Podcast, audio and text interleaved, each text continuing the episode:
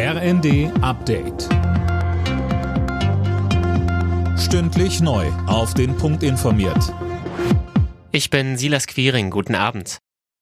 Bei der Wiederholungswahl in Berlin ist das Rennen um Platz zwei knapper ausgefallen als gedacht. Die SPD landete laut amtlichem Endergebnis nur 53 Stimmen vor den Grünen.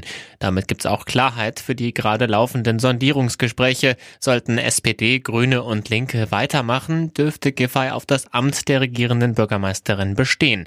Möglich wäre auch eine Koalition des Wahlsiegers CDU mit SPD oder Grünen. CDU-Spitzenkandidat Wegner will Ende der Woche bekannt geben, mit wem er sich Verhandlungen vorstellen kann.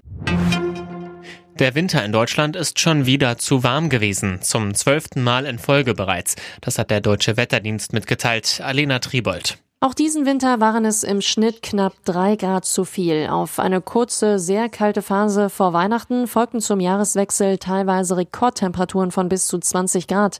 Eine Folge laut DWD, die Pollenbelastung durch Hasel und Erle war dieses Jahr schon früh sehr stark. Ja, und der Winter war nicht nur zu mild, sondern es gab auch etwas zu wenig Regen.